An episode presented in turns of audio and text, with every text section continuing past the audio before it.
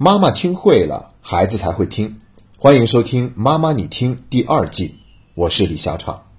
在暑假的训练营里面，我发现总有这样一类孩子出现，那就是他们似乎不太爱跟同龄人一起玩，而是花了更多的时间去找大人们玩。所以他们的具体表现就是显得特别的粘人，要么就是粘他们的带队辅导员，要么就是直接过来粘我，总是在课余的时间里面。见缝插针的过来找我聊天，聊各种各样的话题，也不管我喜不喜欢听，总之就是说个不停。再不然呢，就是在我忙一些其他事情的时候，忽然就会有一个孩子从我身后一把紧紧的抱住我，好半天都不放手。那么问题来了，这些孩子为什么不喜欢跟同龄人做朋友呢？在我仔细观察了以后，我发现事实并不是这个样子的。在一开始，他们也是花了很多的功夫和努力想去跟同龄人交朋友的，但是。做事情的结果往往是适得其反，非但没有赢得同龄人的友谊，反倒让大家都很嫌弃、排斥他，甚至会叫着其他人一起去孤立他。严重的时候呢，还会对他有讽刺和嘲笑。所以这些孩子呢，要想真的交到朋友，就不得不把眼光从同龄人身上转移到大人们身上。要知道，大人毕竟还是跟孩子不同的。你看，小孩子他们都是很直接的，喜欢就是喜欢。不喜欢呢，那就直接排斥、孤立，甚至叫上其他人一起来孤立他。大人们总归还是可以一视同仁，不至于跟一个孩子计较那么多。所以，我们今天呢，就来好好的聊一个话题：为什么有的孩子他们总是交不到同龄人的朋友呢？在这里呢，我觉得没有办法用一个标准的答案来跟大家做一个回答，但是我可以给大家讲两个具体的案例。其中有一个孩子，他是老营员。那我们对于第二次来到这个训练营的孩子们呢，都会有多一份要求和期望，所以呢，我们就会专门把这些第二次来的孩子叫到一块儿，跟他们聊聊天儿，鼓励他们去做到更多，帮助其他的小朋友。然后，当我说要帮助其他朋友的时候，有一个孩子就直接告诉我说：“在这里我没有朋友。”他说的是如此的坚决。事实上，训练营才刚刚过了一天不到的时间，他就得出了这样的结论。仔细再一问，才知道，他身边的人的确都很不喜欢他。那我当时也觉得很奇怪，为什么这个孩子在这么短的时间里面就已经确凿的认为自己身边是没有朋友的呢？后来呢，再多接触一点，我就发现这个孩子交不到朋友是真的有原因的。比如说晚上下课以后呢，我会跟孩子们在院子里面一块聊聊天儿，然后这个孩子呢也会跑过来找我聊。那这个孩子过来跟我说话的时候呢，他的方式特别的独特。首先呢。他不管我有没有在跟别人说话，别人在聊什么样的话题，他来了以后就直接聊他想聊的话题，而且是单刀直入，直接插进来，也不管别人想不想听他聊的，也不顾及别人的感受，然后就开始滔滔不绝讲自己的。这个男孩呢，他是十岁左右的年龄，懂得特别的多，可以说是自然科学类的东西，他知道的特别的丰富。他甚至还告诉我说，微风其实也具有很大的杀伤力。因为有的时候微风里面它是带着漩涡的，所以它也可以把一个电线杆给刮歪，等等等等。总之呢，上知天文，下知地理，无所不知，无所不晓。但是就是不知道怎么样去跟别人打交道。那在这个孩子跟我聊天的时候，我还得顾及其他孩子的感受，所以有的时候呢，我会打断他一下，然后让其他的孩子继续讲下去。那这个时候呢，他会非常的不耐烦，直接过来拍拍我的肩膀，然后呢，跑到我的正前方继续聊他想跟我聊的话题，滔滔不绝，说起来没完。所以你就会知道，这些孩子他们在交友的模式中是出现了问题的。以前在节目里面我们也曾经聊过，有的孩子为了交到朋友，他甚至过去打人家一巴掌，这样别人都会觉得很纳闷，甚至很生气。你这是干嘛呀？凭空打我一巴掌？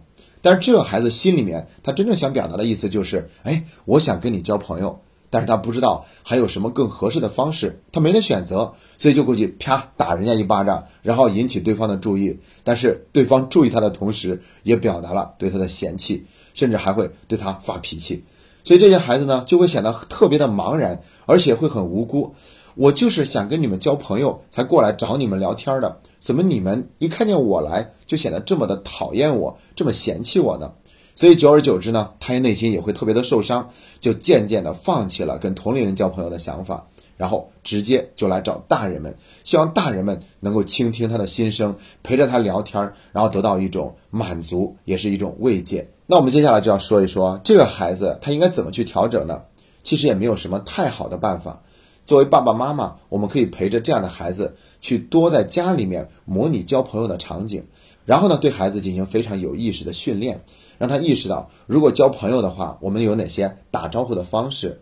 那看到别人在聊天的时候，这个时候我们也想加入，那是直接带着自己的话题切入进去，还是说先去认真的听一听他们讲的话题，然后顺着他们的话题聊一聊，然后聊得非常的轻松自然了，再把自己想聊的话题带过去。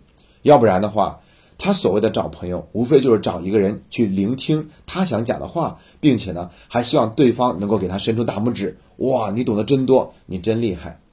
所以这些孩子们呢，他们是特别的期待得到外界的人对他的关注和肯定的。那也许就是因为他们生活中并没有得到这么多的关注和安全感，所以他们才如此的渴望被别人看见，希望别人能够听到他们的心声。那对于这一类孩子呢，爸爸妈妈需要调整的就是以身示范，在家里面去模拟各种各样的交朋友的场景，好让他知道怎么样才能够赢得别人的尊重和喜欢。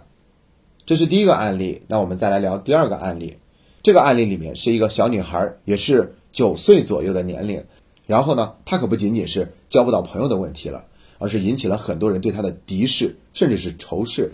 每天呢，她都活在一个剑拔弩张的气氛里面。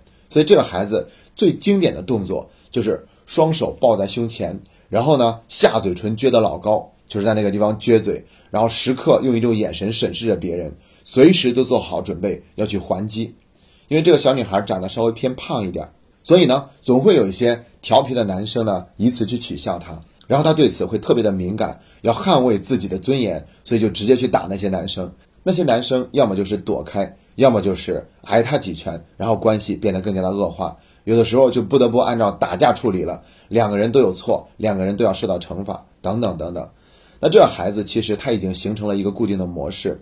因为在生活中，他曾经受到这样的不公平的待遇。毕竟孩子们有一小撮总是那样的童言无忌，那对别人说起话来呢，嘲笑讽刺的话张口就来，所以这个孩子会受到委屈。因为他毕竟身材有一些胖嘛，然后他又要维护自己的尊严，所以他就变得格外的警觉，以至于自己没有办法放松下来。无论面对任何一个人，他首先采取的态度就是防守，然后随时准备还击。你说以这样的一个精神状态，怎么可能交到朋友呢？在他眼中，他其实是假设每一个人都有可能会取笑他。那说实话，这个孩子他这样的模式，真的已经不是一天两天养成的了，而是在来这个训练营之前，现实生活中就已经是这个样子了。然后来到一个新的陌生的环境，他同样还是改不了。所以在我们训练营后面几天，这个孩子的表现就会显得更加的剑拔弩张。那他曾经做过这样的一件事情。就是在吃饭之前排队的时候，看到前面两个男生在说话，嘀嘀咕咕的。然后其中有一个男生之前跟他发生过冲突，然后他心里面就特别的不舒服。然后呢，就直接把自己碗里的那个水根儿倒到了那个男生的碗里。对方肯定也不愿意嘛。旁边的人看到这一幕呢，也会觉得他有点咄咄逼人，会替那个男生抱打不平。所以呢，他就引起了众怒，最后还是老师把他拉开。可是，在这个过程中，他完全不觉得自己错了。他会特别的委屈和愤怒，并且要求打人者与被打者都要受到惩罚。其实我们以前强调被打者也要受到惩罚，是因为有的人总是扮演一个弱者，希望老师替他出面。那每个人要有自己的尊严，不能轻易的被别人欺负。但是他呢就觉得，虽然我打的他厉害，他还没打我，但是呢我心里面很不舒服，我要找到一个平衡点。那你为什么不去处罚他？所以这个孩子在这个过程中，他就很难看清楚，实际上是他自己吸引来了更多的这种敌意。因为原本呢，就只有一小撮人可能会对他有取笑，或者是口无遮拦的说一些让他感觉很难堪的话。但是大多数人肯定都是更加友善的。但是呢，当他这种警觉和随时准备还击的状态养成了习惯以后呢？那么，他无论对那一小撮人，还是对那些大部分友善的人，都是采取同样一个态度，就是双手抱在胸前，撅着嘴，然后用那种敌视的眼光看着别人，这让谁都会觉得不舒服。那好，那就会有更多的人渐渐的疏远了他。于是他心里面想：果然，这些人都是不友好的，这些人都不是好人，都不想跟我做朋友。我在这没有朋友。于是呢，他就更加像是一个惊弓之鸟一样，随时都觉得任何一个人都有可能在嘲笑他。所以渐渐的，他就越来越深信不疑，自己就是一个很委屈的人，自己交不到朋友。而且他要让自己变得更加的警觉，随时准备还击。那我讲到这个孩子的故事的时候啊，我心里面是很心疼他的，因为是他一手创造了他世界里面所有的黑暗。所以当时我就想，最好能够帮助这个孩子认识到，所有的问题都是他自己引发造成的。一旦他能够意识到这一点，那么他就不至于总是还用那个习惯的姿势面对所有的人。他开始学会去微笑一下，学会在上课的时候不要讲话，不要乱动。那这些行为都是他自己已经意识到不好的地方。当他把这些行为有所减少的时候，自然也就会渐渐的赢得别人对他的尊重，别人也更加愿意去包容他。然后呢，慢慢的他的人际关系就会得到一些改善，他也一定会交到朋友。其实偏胖一点，并不等于就一定会得到大家的取笑。很多身材偏胖的人呢，他们的性格都会特别的和蔼，并且呢，能够得到很多人的喜欢和尊敬。包括我们的著名女笑星贾玲，身材也是偏胖的，可是大家都觉得很佩服她，也很喜欢她。那如果这个孩子一直是因为自己胖，所以别人总会取笑他，所以他要随时准备还击，那么他就会形成两种心态：第一，这个世界都是不好的；第二，我这个人不够好，不值得赢得别人的尊重。那这两点其实都是假的，都是他自己给自己制造的幻想。对于一个孩子来说，能够看到这两点，其实蛮不容易的。非常有幸的是，我所说的这个女孩，在课程最后一天，她终于认识到了这一点。也是在一次冲突发生之后，我很耐心的跟她去聊了一个中午的时间，她终于发现了所有的这一切。所以下午在上课的时候，我会提醒她，能给我一个笑容吗？那他会努力的挤一挤笑容，然后马上装作蛮不在意的样子。但是我知道，他内心其实已经开始接受这样的转变了。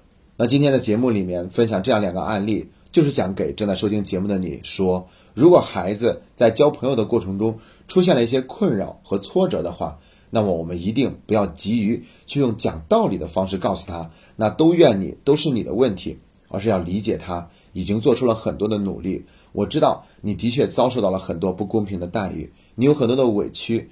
你觉得他们那样对你其实是不对的，等等等等，在我们充分同理心了这个孩子以后，让他感受到我们对他那份理解以后，再去跟他分析，我们想想办法，怎么样才能够交到更多的朋友，赢得别人的尊重？